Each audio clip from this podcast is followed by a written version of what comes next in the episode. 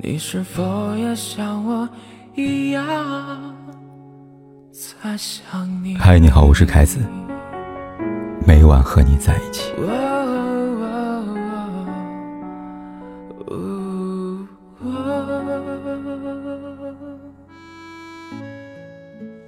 两天前，开年大戏《人世间》终于迎来大结局了。这部强势霸屏电视剧，可谓挣足了我们的欢笑和泪水。追剧途中，就连不少明星都忍不住大半夜发文安利，知乎太好看了。从演员演技到剧本打磨，都让人赞不绝口。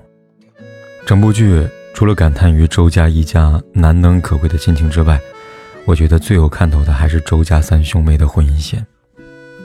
周平义是周家长子，胸怀大志。他和妻子郝冬梅的家庭背景完全不同，但在磕磕绊绊中依然彼此陪伴。走向生命的最后一刻。周蓉是周家唯一的女儿，美丽聪慧，却不顾一切的追逐爱情，最终闹得离婚收场。但她也没有对爱情失去信心，遇见了新的爱人，两人一起相伴到老。周炳坤是周家最小的孩子，忠厚老实。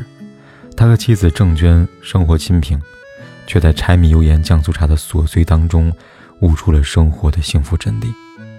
三个人，三条不同的婚姻选择，造就了三段不一样的人生。有人说，你选择什么样的婚姻，就要承担婚姻所带来的幸福或者悲伤。深以为然。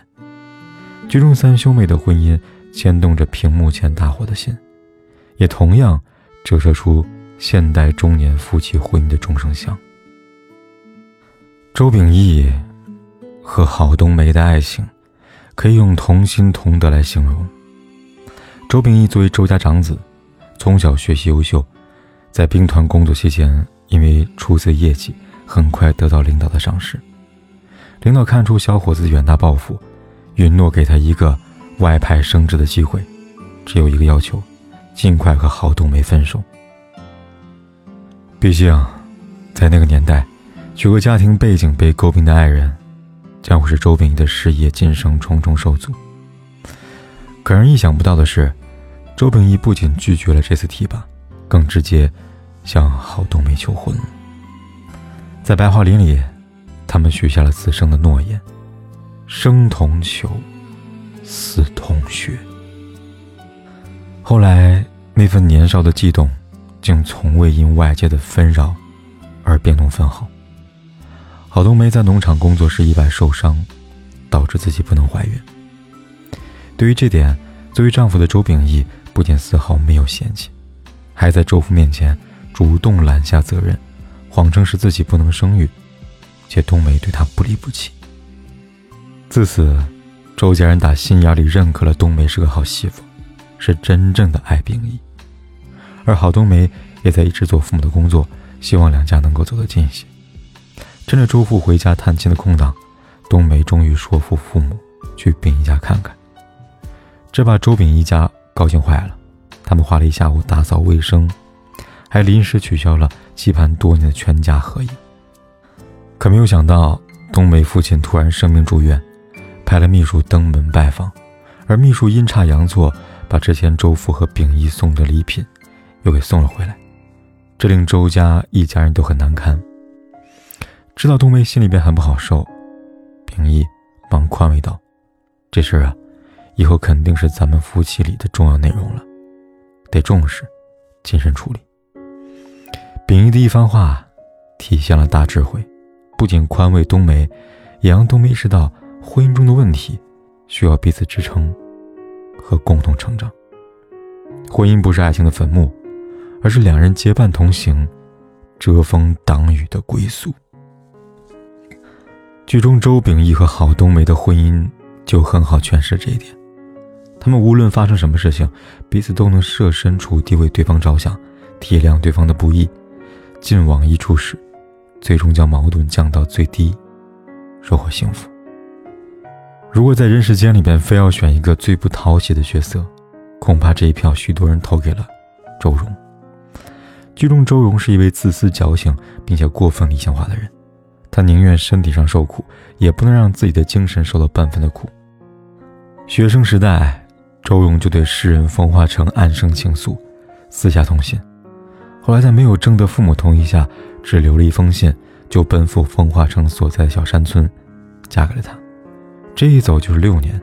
生下孩子后，周荣更是从未给家里寄过一封信，直到周父大老远跑到贵州的山村找他，这段婚姻才勉强得到周家人的认可。本以为他们的婚姻会始于吸引，终于相伴，可到头来，他追求的爱情，却成了一场空。因为爱情可以抛开柴米油盐酱醋茶，可以不顾周遭人的意见，可婚姻不行，婚姻会落到实处。和生活的方方面面。三毛说过：“爱情如果不落实到穿衣、吃饭、睡觉、数钱这些实实在在的生活中去，是不会长久的。”周荣、冯化成的婚姻也如此。在北大上学时候，大哥周秉义、蔡晓光几个人在家里边讨论诗歌，冯化成立马发表了几句自己呢对时下流行诗歌的合理看法。话音刚落，周荣就立马出来拆台了。他说：“人人都说好的诗，偏你要说不好，你这就是不吃不着葡萄说不着酸呐，丝毫不给风化成一点面子。”就连一旁大哥也看不下去了，把周荣拉到一旁，嘱咐他要给风化成点面子。钟却丝毫没有感到任何的不妥。回到家乡，为了解决住房问题，风化成放弃了诗人的尊严。拎着礼物到处求人给他投票，就是为了职位上能够提一提，好分到一套大一点的房子。而周荣很鄙视冯化成走后门的行为，当着蔡小公的面骂他手段卑鄙，丢了文化人的风骨。而这，也是压死他们婚姻的最后一根稻草。就像冯化成对蔡小光说那样，同样是送礼，在他眼里，你是生存能力。我就是卑鄙和龌龊。年少的周荣多崇拜冯化成啊，如今的周荣心里边就多看不起他。两人终日不是抱怨争吵，就是冷战，为琐事相互的计较，把日子过得鸡飞狗跳。一个不知让，一个不愿退，这段婚姻的缝隙自然会越来越深。婚姻本就是夫妻双方共同编织一张网，其中任何一个人懒惰、怠慢，都会导致脚跟的松动。剧中的周炳坤和郑娟的婚姻，就是彼此最坚实的那个后台。认识郑娟的时候，周炳坤还是木材厂一个忠厚老实的工人，而郑娟是一个怀着孕、带着年迈的母亲和瞎眼的弟弟。靠呼纸盒为生的苦命姑娘。周炳坤受水自流和骆士兵的嘱托，每个月给郑娟送生活费三十元，自己得的五元跑腿费也一并给了郑娟。但这并没有维持多久，水自流和骆士兵被抓，郑娟一家的生活费没了着落。无奈之下，周炳坤只好偷偷把祖传的一把手镯给当了，每个月。给郑娟送生活费，一来二去，周炳坤和郑娟擦出了爱的火花。后来，周母意外成了植物人，而此时的周炳坤突然深陷牢狱之灾。关键时刻是郑娟忍受着街坊四邻的流言蜚语，坚持帮周炳坤照顾瘫痪在床的周母。就这么坚持大半年，直到周炳坤平安回家。而周炳坤也被郑娟的不离不弃所感动。终于决意娶郑娟为妻，实实在在给郑娟一个名分。为了避免郑娟遭受流言蜚语，周炳坤甚至对外谎称郑娟的儿子楠楠就是自己未婚先孕的亲生儿子。即使面对周遭四邻的嫌弃和讽刺，他也未曾动摇过那份袒护郑娟的心意。婚后，两个人把日子过得越来越好，郑娟一心的操持家务。照顾周母，让周炳坤没有了后顾之忧，为事业奔波。挣到钱的周炳坤也第一时间给郑娟买了自行车，哪怕车只能用一天就被偷了，他一句埋怨也都没有，只是想着再给他买一辆。为了让家人住得舒服，他花了巨资买了一套大房子，一家人高高兴兴搬到了宽敞明亮的楼房。虽然最后房子被收回，钱打了水漂，郑娟也没有一点埋怨和抱怨，而是在老房子里边做好饭菜，安慰周炳坤说：“就当是一场美梦吧。”在周炳坤和郑娟身上，我看到了一段婚姻最美好的模样。好的婚姻不是一方无条件的付出跟牺牲，而是双方之间的相互搀扶，彼此依靠。一如杨澜所说，婚姻需要爱情之外的另外一种纽带，最坚韧的一种不是孩子，也不是利益和金钱，而是肝胆相照的勇气。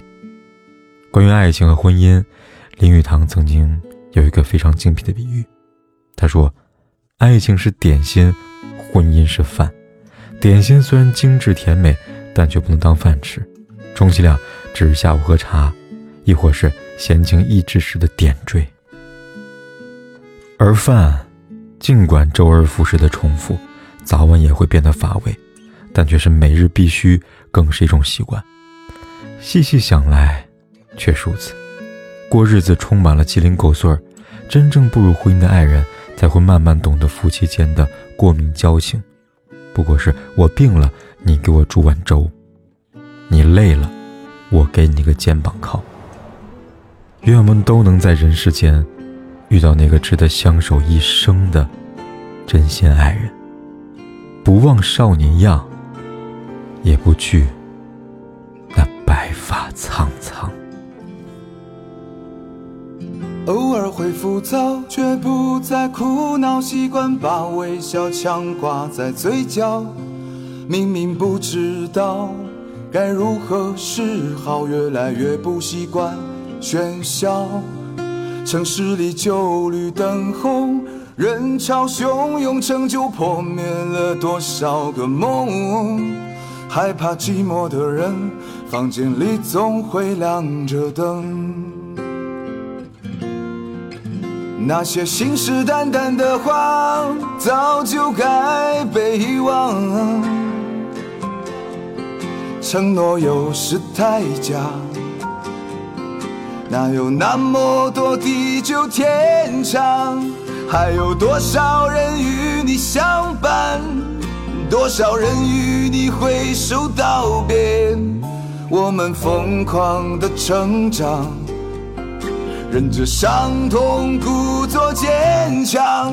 一个人忙忙碌碌，走走停停，回头看看那些错过的风景，蹲下来抱住自己。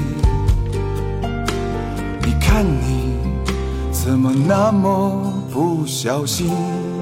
不管天有多黑，夜有多晚，我都在这里。